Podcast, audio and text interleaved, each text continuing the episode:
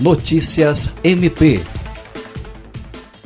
O MP Acreano recebeu a prefeita de Rio Branco, Socorro Neri, para ouvir esclarecimentos sobre as queixas de irregularidades no concurso público para a contratação de profissionais na rede municipal de educação. A promotora de justiça Mirna Mendoza abriu procedimento para apurar eventuais irregularidades e fraudes relatadas pelos candidatos.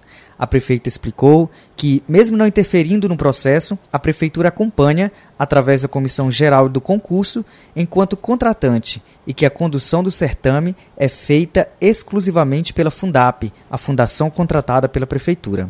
Ela defendeu ainda a lisura do concurso e descartou fraudes que possam levar ao seu cancelamento. Jaiderson Pérez, Agência de Notícias do Ministério Público do Estado do Acre.